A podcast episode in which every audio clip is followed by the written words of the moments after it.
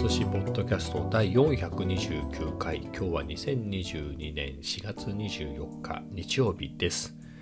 今日は天気悪かったですね。昨日良かったんですけどね。天気が悪くなって、えー、一日雨でしたね。まあでも結構今日ねほら寝ちゃってたんですよね。寝てたのでまあ結構ぐっすり寝ちゃってあの午後ぐらいじゃないかな。夕方ぐらいに、えー、ちょっとコーヒーでも飲みに行くかと、まあ、雨の中ねそんなに強くは降ってなかったですね。ただカメラとか濡れちゃうんでね。傘はさしていかないといけないぐらいの降り具合でしたけど、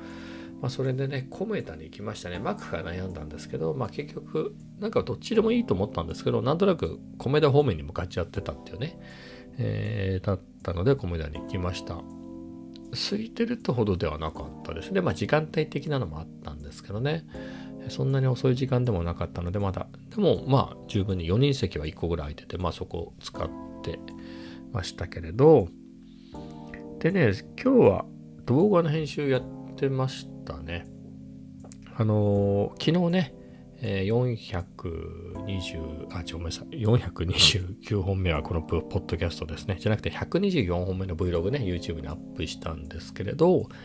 もうね、次の、えー、次の1本が取れる、十分取れるぐらいの素材が集まってるので、まあ、その編集がね、楽しみで、えー、それの続きをやってました。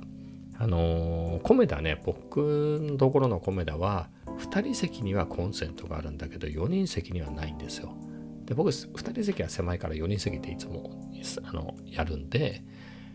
えー、なのでね、さすがに MacBook Air とはいえ、あのー、やっぱりね、ファイナルカットプロでね、動画ガリガリ編集したりとかして、えー、というのをやると結構減りますね、バッテリーはね。まあ、なくなるっていうところまでは全然いきませんでしたけれど、あとあれなんですよね、このバッテリーが、あのー、何でしたっけ、バッテリーの充電とか使いてる感じを記憶して、いい感じに充電やめときますよみたいな機能があるんですよね。で、僕の場合80%ぐらいでやめとくんですよね。えー、長持ちさせるために、バッテリーの、えー、寿命そのものを。なので、まあ、そういうところからのスタートっていうのもあり、まあでも結構2時間ぐらいだけど、まあなくなるところまでは全然いきませんよ。うん。半分以下にはなったとはいえね。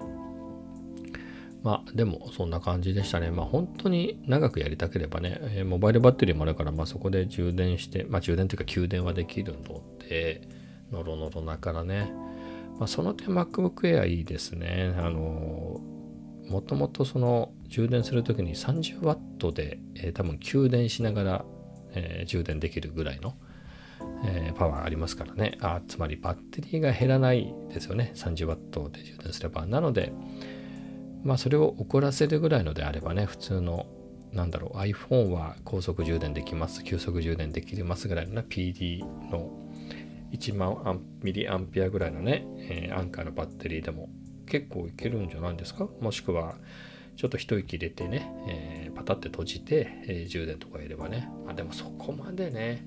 えー、長いはしないので、まあ、全然そういう意味ではやっぱりバッテリーは強いですね。MacBook Air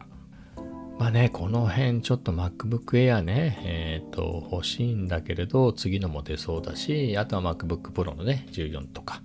あの辺と悩みますみたいなね。多分それ何悩むかで言うと、まあ、新しいのが出るのは分かりやすいですよね。出るとしたら M2 チップになってるだろうっていうのと、まあ、デザインが一新されるだろうと。あの、MacBook Pro のね、14、16はね、ニューデザインなので、まあ、それ考えるとちょっとっていうのはね、そこは十分わかりますけど、まあ、パフォーマンス的なところで言うと悩ましいですね。えー、まあ、お金は随分高くなりますけれど、あの、M1 Pro 搭載した14インチ16、まあ14のが安いから14だとして、まあ一番下のスペックなら25万はしないのか24万とかで買えますもんね。で、こっちね、M1MacBook Pro 僕のはえー、16GB RAM、えー、1TB の SSD、あとは CPU だったが GPU のコアをね、多い方に選んでるんで、28万ちょっとぐらいしたと思うんですけど、そこまでだ、そこまで出すならね、もう4万出したら、ストレージは 512GB になっちゃいますけど、えっ、ー、と M1 Pro の一番下の構成で CPU はね、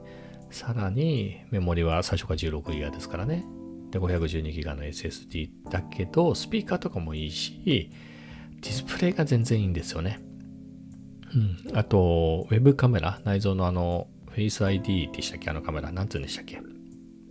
あのカメラもフル HD になってますからね。えー、そういう意味で全然良くなってるんで、まあ、4万円、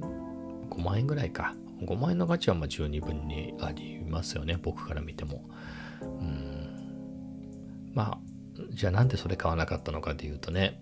その、そこまで出すんだったら1テラにするとか、もしくはその一番下の M1 Pro の CPU の構成でいいのかみたいなのとか、あと後からはね、足せないからやっぱり32にするかってなると、多分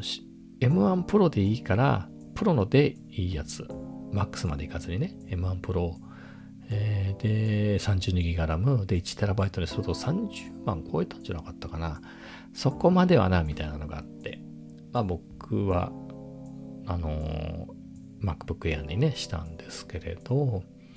まあ、後悔はないですけどね、別に、あの、ね、サイドバイサイドでね、えー、使って、ああ、こっちの方が良かったなっていうのをね、そういう使い方はしてないから、まあ別に不自由はないんですけれど、まあ悩ましいとこですね。M1 に対してだと、この価格差をどう思うかでね、でも、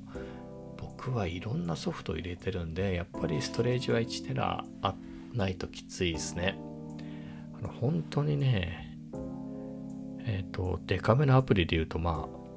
あ、Adobe 系はね、えー、 Creative Cloud 契約してるから入ってて、まあ、 Lightroom でしょ？ Illustrator、 Photoshop。まあ、仕事用で使う時があるんで、 Premiere Pro とか。あと、前は After Effects も使ってたので、えっ、ー、と、それもまたやりたいなと思ってて、それも入れてたりと。まあ、あとはね、えー、 Logic Pro に、えー、ファイナルカットプロですよね。主に使ってるのこっちですけど、そういうのも入れてるし、まあ一つ一つはそんなに大きくないとしても、例えば OBS ね、ライブ配信やるのに使ってる OBS を入れてたりとか、まあなんだかんだいろいろ入れてるとね、まあそれだけで1テラが生まれたことは全然ないですけど、あとは、なんだろう、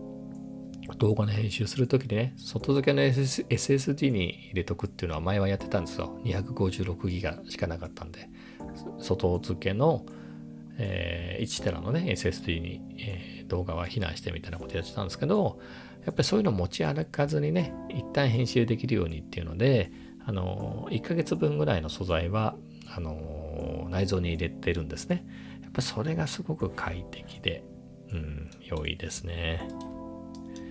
まあ、ってやると結構ね、あの、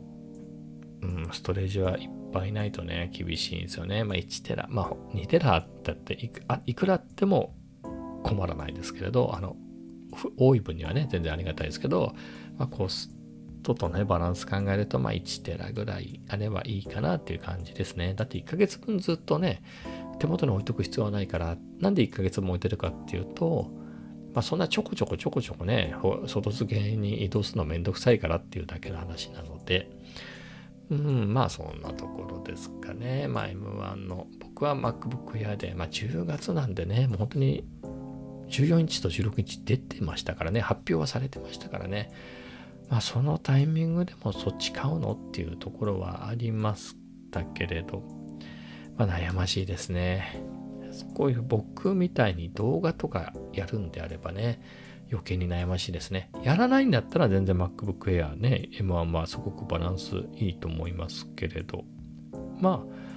動画もどこまでですよね。何をやるかなんで、うん、スペックがね、これもいいに越したことはないので、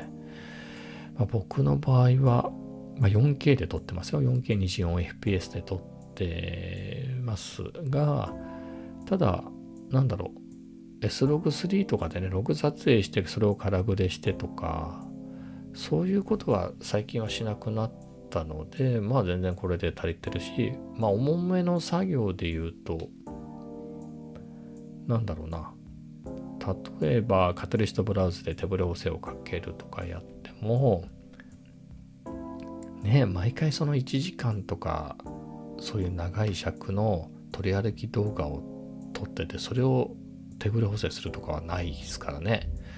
長くても何分何分かですよ。5分いかないぐらいの何分かですよ。だってあれ疲れるでしょあれずっと持ってたら。そこまで何分もね取り歩くならオズムアクションでやるんで、えー、なのでねちょこちょこちょっとした、えー、短めのまあ1分2分ぐらいはあるとしてもね。まあそんぐらいの短めの、えー、動画をね手ぶれ補正かけるぐらいだから。あとそんなに重いこともやらないんですよね。4K とはいえ。うん。まあプレミアプロだとまあ同じことやっても重いですけどファイナルカットだとね、えー、サクサクいくので、まあ、全然困らないですね。先この先わかんないですけどまあでもなんだろう。機材的にはね、えー、カメラの方は今のところ変え、なんですか、これより重い、えー、例えばアルバ7 4とかね、あの10ビットで撮るとか、そういう予定は今のところはない。まあ、これでいけいいんじゃないかな、みたいなところを思ってるんで、まあ、それで言うと、まあ、しばらく、まあ、5年とか3年、5年ってのはわかんないですけれど、一旦僕がメインで使うとしても、まあ、今年いっぱいは全然余裕でしょう。だって1年経ってないですからね。うん、全然余裕でいけますね。使い道としては。まあ、それこそ来年とかね、まあ、家族っていうか、まあ、息子はあの学校で指定されたね、えー、Windows のパソコン持ってるからいいですけど、奥さんが使ってるような Mac も2014年、2014年モデルなんでね、えー、まあそれがくたびれて、だいぶくたびれてますから、まあ壊れたりなんかしたら、まあこの MacBook Air を譲ってね、まあ、その時、まあ、何か買えばいいかなって感じですね。えー、まあ、その時何かで言うと、まあ、持ち歩く時にね、ちょっと貸してって持ってければいいって考えると、まあ、ノートじゃなくてもいいかもしれないですね。MacBook Air があるから、まあ、Mac Studio だと、まあ、同じ値段出してもディスプレイとかない分ね、安かったりしますよね。あの、そもそも M1MAX と Ultra ですもんね。だからプロみたいなのはないから、もともとパフォーマンスが良くて、一番安いやつでも MAX ですもんね。だから、ディスプレイないとはないので、M1MacBook Pro、あ、ごめんなさい。そうですね、MacBook Pro の14インチの一番安いやつと同じくらいで M1MAX の、えー、スタジオ買えますもんね。あの、一番安いやつだったら。まあ、それもありかなとか思いますね。うん、まあ、悩ましいですね。ノートで、ノートってすごい魅力ありますからね。うん。まあ、ただ今、今欲しいわけではないので、まだ先ですね。まあ、なので、まあ確かに、まあ、僕はこれで満足してるけど、これから今買うっていう人は、まあ確かに悩ましいですね。うんまあ毎年買い替えるぐらいの人だったら別に買ってまた買い替えればって感じですけど僕なんかもね結構長く Mac なんか使えるから使っちゃいますからね結構2017年ぐらいのモデルだったら普通に使ってますよね。だってうちも、えー、家用のは2014年ですよね。仕事用は2018年の Core i7 使ってますけれどまあさすがにインテルね、えー、熱いんでね、もうやっぱり M1 使っちゃうとちょっと厳しいですけれどね、そういうのじゃなければ実際にはね、パフォーマンス的には普通にネット見たりする分には全然余裕ですからね、当たり前ですけれど。だってまあ、言ったって10月の後半にね、M1MacBook Air 買うまではね、それでプレミアプロとかね、えー、ファイナルカット使ってたわけですからね。まあそういうもんこんなもんかなと思って使ってたんですけれど今思うとすっごい遅いしなんだろう重いすあ遅いし暑いしっていう感じですねファンがうるさいしてびっくりしますけどまあ本当にね悩んで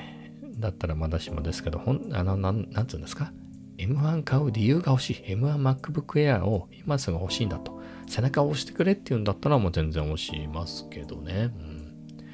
まあなんだろう。まあ見た目が良くなるとか、まあ、ひょっとしたらね音が良くなる画面が良くなるっていうのはあり得るとしてもなんだろうなパフォーマンスって50%は上がんないですよね 20%20% ぐらいのもんじゃないんですかねまあそれはでかいといえば全然でかいですけれどうーんまあ欲しいならどうぞっていう感じですね。僕は満足してますっていう。はい。まあそんなところでしょうか。はい。次の話題でいくと Vlog ね。まあ昨日アップした124本目のは、うん。まあ普通よりはちょっとあれですかね。あの、インパクトがなかったかもしれないですね。まあ銀座とかのね、街並みとかがあるから見ていただければ、えー、面白いとは思うんですけど、それなりに。なんだろ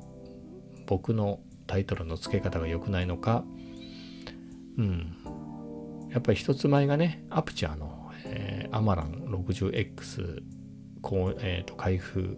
レビューみたいなね、タイトルだったので、すぐにはピンとこなくてもね、徐々に徐々にああいうのってね、やっぱり新製品だから来るんで、のに比べると弱かったかもしれないですね。まあでも、うん、また半端だったかもしれないですね。銀座、なんだろう、前半っていうか、前半の銀座丸の内日比谷あたりの部分は良かったけど、まあそこだけにすれば良かったけど、ちょっと打足な感じで、後半ね、え、いつもの感じ、いつものやつをくっつけちゃってるんで、うん、まあなんともね、ただ、えー、なんでしょう。サムネを書いたり、タイトルを書いたり、まああれこれはやっていてね、まあそれでどんぐらい持ち直すかな、みたいなところを試しているところです。はい。でね、もう125本目のね、編集も結構いい感じにできてるので、まあ、うん、まあそんなに慌ててね、矢継ぎ早に次を投入する必要もないんですが、まあ、さらにその次の素材次第ですかね。まあ別にそんなに週1本ね、上げときゃいいかなっていう、上げときゃいいかなっていうのは何だろう。うん、まああんまり間空くのは良くないんでね。うん、億劫になっちゃうんで。まあなので、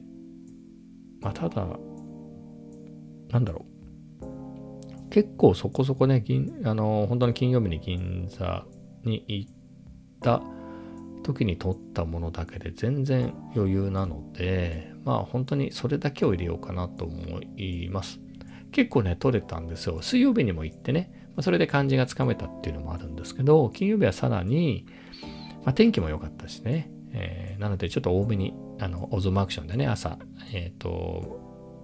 通勤してる時に、えー、あの後あたりをね、結構喋りながら来たりとかね、えー、っていうのも今回もあるし、さらに、ランチはね、前回も行きましたけど、今回はね、2人だったんですよ。2人だったんで、え、あとはもう結構お客さんがそんなにでもっていう喋りやすい雰囲気の場所だったのでね、まあ、そこで結構おしゃべりっていうか、まあそういったシーンも撮れたし、食べてるところとかね、そういうところも使えたしとかで、で、さらにコーヒーを買いに行ったんですけど、そこがね、えー、最寄りのコンビニが次々と 閉店してて、えー、ちょっとあちこち行ったりっていうのでね、まあそういう、そこ、それはそれでちょ、そこそこね、それで5分とかは使いませんけど、そこそこね、尺が稼げたり。で、その後ね、ドトールに行ったんですよね。えー、ドトールにも行って、えー、みたいなのも取れたし、あとはね、帰り、えー、一緒に帰ったんですね、途中までね。途中まで一緒に帰ったんで、まあ、そこでちょっと取りながら帰るよ、っつっていう中で、じゃあ、っていうんでね、一緒に、一緒に行ったって僕しか撮らないですけれど、みたいなので、そういう時に撮ったやつもあったしで、まあ、あとはね、ペリーニに帰りね、日比谷のペリーニに寄って、みたいなね、そこもお客さんがペリーニたまたま誰もいなかったんで、ちょっと喋っちゃったりなんかしてね、カメラに向かって、まあ、みたいなので、もう結構いい感じに、尺はね、えー、十分素材的にはあるあ、えー、あったんで、なので次はもう本当にこの辺のね、えー、松戸、新松戸界隈は入れずに行こうと思っています。まあそんなところですかね。ではまあさらに次の話題でいくと F1 ですね。今日 F1 ありましたね。エミリア・ロマーニャ GPD でしたっけ？まあモンツァですよね。モンツァサーキットである、えー、レースでスプリント予選がね、えー、あったりなんかして、えー、まあ結果で言うとスプリント予選はね、えー、まあ、マックス・フェルスタッペンが優勝したのでポールポジションからスタートで、えー、で結果はまあ本当ねまさかのっていうかまあでもあの予選の、まあ、スプリントレースの強さからしてもね、えそうだろうとは思いましたけどまあ、レッドブルがワン、ツーでしたね。フェラーリがもうちょっと行くかと思ったんですけどね、あれだけ絶好調でね、圧倒的に速かった、いいマシンだったのが、まさか地元のね、イタリアでこういうことになるとはと。えー、だって1周目にね、えー、マクラレのダニエル・カクラダニエル・リカルドと、えー、フェラーリのカルロス・サインズ・ジュニアが、まあ、カルロス・サインズ・ジュニオールですね、え、我々スペイン語フリークからすると、まあ、ジュニオールが、ね、接触してね、えー、リタイアしちゃいましたから、えー、そういうところからで、ルクレールもね、えー、2位とかでね、追いかけてたんだけれど、ペレスに抜かれちゃいましたよね。ペレス、なんだろう、なんて言うんでしたっけ、あの、ピットに入ってる間に、あピットのね、入るタイミングで、えー、うまく、えー、抜いたみたいなね、2位、3位だったんですね。2位ルクレールに一瞬になったんだけれど、やっぱりタイヤが冷えてますからね、一周余計に走ってる、で、タイヤが温まってるペレスにもうすぐ抜き返されちゃってみたいな、えー、中で、途中でね、スピンしちゃってね、あれも運が悪い、それは運が悪いんだけど、軽くね、ボールにヒットしたぐらいで済んで、えー、特に異常もないっていうんでね、戻れてね、えーそこから6位までね、戻すことができたんで、まあダメージはね、少しえー、やっぱりポイント全然取れないっていうのに比べたらね、6位はそこそこポイント取れるんで、まあ、ルクレル的にはまあ、最高ではないけど、まあ、最低でもないっていうかね、本当の最悪の結果ではないみたいなところで、まあ、ギリギリ、えー、こらえましたけど、とはいえね、マックス・フェルスタッペンがすごいのが、普通1位になると25ポイントなんですよね。で、ファーストテストラップを取るとまた1ポイントもらえるんで26ポイントなんだけれど今回はそのスプリント予選があったんでそれで優勝したんでスプリントレースでね34ポイント取ってんですよね。このルールになってから全部それ取ったの人がフェルスタッペンが初めてだとかでだから史上初あの最初一つのグランプリで34ポイント獲得したっていうんでね。あのフレッツアップマシン自体は良かったんですよね。あの、もう開口今年も。まあ、去年に比べてるとちょっと難しいマシンとはいえ、とはいえね、フェラリほどで、フェラリほど乗りやすくないとはいえ、やっぱり速いマシンであることは間違いなくて、ただ信頼性がっていうので、もう2回、3回ぐらいリタイアしてたんですよね。えー、みたいな中で、えー、今回はね、34ポイントも取れた。だからそれまではだから前回のグランプリの時なんかはね、あれでリタイアしましたよね、トラブルで。えー、その時にはね、もうちょっとこれはもうワールドチャンピオンを目指すみたいな感じではないなみたいな感じのことを、えー、こんだけ信頼性がね、えー、悪いと、みたいなことを言ってたんですけれど、あとポイント的にもね、相当引き離されていたので、何十ポイントも離れてましたからね。まあ、ただね、今回まさかのルクレールが6位で、かつ、34ポイントもね、フェルスタッペンが取ったので、まだまだルクレールがね、リードしてるけど、全然これ、まだまだいけんじゃないと、えー、同じようなことが起きたらね、えー、また長いですからね、今20何戦あるんで、全然この調子で、あのレッドブルーのね、信頼性の問題がもう本当にないんであれば、順番的に言えばね、悪いことがこっちは起きてるから、この確率的に言えば、あの、他のチームでね、フェラーリの方に起きてもおかしくはないですからね。まあ、それこそマシントラブルであったり、まあ、何かに巻き込まれてみたいなことって十分ありますから、まあ、全然まだ目指せるんだろうなと。あと、コンストラクターズの方は10ポイントとか10何ポイントぐらいまでもうすごいいつの間にか2位に上がってきてね。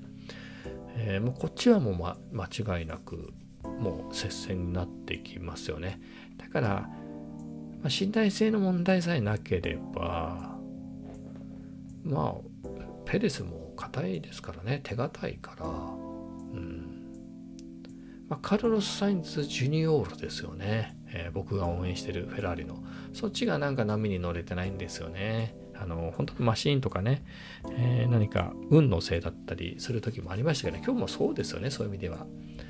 あ、ただゴールできてないのは確かだったりね、えー、そういうのもあるんで、どうなるか分かりませんけど、まあ、まだまだ、えー、楽しめそうですよね。まあ始まったばっかりですけど。にしても、メルセデスがね、えー、どうなんでしょうかね。あのラッセルは5位ねそうそれでも5位入りましたもんねハミルトンが13位とかそんなぐらいですよねあれは、まあ、メルセデスが明らかに最高のマシンでないのは確かですよね5位ってじゃあ去年のアルピーネぐらいの話でしょ。5位で万々歳みたいなのって、えー、ってなるとねうんまだまだあのトップ2のところにはいけないんだろうなと、まあ、何かねそういうところにトラブルがあれば運よく表彰台とかもあるんでしょうけれどなかなか優勝っていうとね、うん、フェラーリのエンジンとかフェラーリ系のマシンが今年早いですもんね。だからもうハースが早いですもんね。ハースが。ケビン・マグヌスセン久しぶりに戻ってきたのにあんなに早いんだっていうね。早いしだってさらにアルファロメオンもねもっと早いですもんねバルテル・ポッタス、うん、メルセデスより早かったりするんです。もんねまあジョージ・レッセル、ジョージ・ラッセルの方が早かったんでね、あれですけど、まあでもいいとこまで追い詰めましたし、ハミルトンのマシンよりは速いですからね、まあ、割って入ってるっていうような感じで言うと、かなりね、フェラーリ系のマシンすっごい良いので、うん。まあ、その辺も面白いですね。うん。まあ、でもそうなると、なんだろう、やっぱり差が見えちゃってるなっていうのでいくと、去年はね、例えばハースで言うと、ミック・シューマッハ、ニキータ・マゼピンがね、あんまりどうなんだろう、F1 走れるレベルなんだろうかみたいな感じだったので、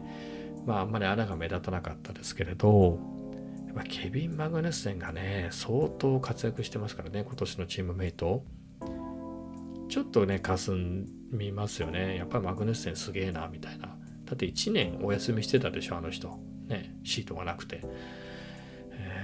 それでね、やっぱりまだ経験がないとはいえね、シューマッハ2年 ,2 年目でね、同じチームで2年目ですからね、そこであんだけ差が出ると、うんってね。あとは、まあ、ハミルトンもね、やっぱりラッセルの方がポイントも上ですしね、どうなんじゃって感じですね。今のところ全然ハミルトンは乗れてないですよね。あんなに乗れてないんだみたいな。だって、ここ何年かで言ったらね何かトラブルで最後尾からスタートしても3位とかには余裕でなぜか戻ってくるみたいなぐらいだったのかね。普通にあの辺で十何位みたいなのトラブルもないのにその辺なんだみたいなのがね。かつあのチームメイトのラッセルはもっと上に行くってね。あれはどうなんでしょう。来年やるのかな。今年ね。どんどんマシンが改善されて、えー、結構少なくとも後半までにはあの本当に優勝とか全然ねできるぐらいの、まあ、処理数を伸ばせるぐらいのマシンでかつラッセルを量ができればやれやるやる気になるかもしれないですけれどマシンもねやっぱり優勝を狙えるところまで治らずかつラッセルにはこのままずっと差をつけられてってなったらいやー、どうなんだろう。なんか他のことをやった方が良くないですか？彼ももう38ですよね、今ね。いやー、どうなるんでしょうね。あとはセバスチャン・ベッテルも同じですよね。今年2年契約の最終でしょ？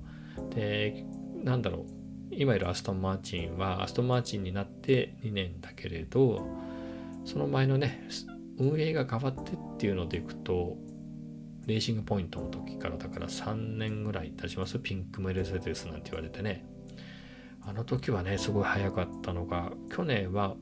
ね、うん、まあまあまあまあ2位ぐらいに入ったことありましたもんね。だったけど今年はねまあ今回ね今日は、えー、9位10位でダブル入賞しましたけどただその辺で満足するためにね移籍したわけじゃないだろうからモチベーション続くですかね。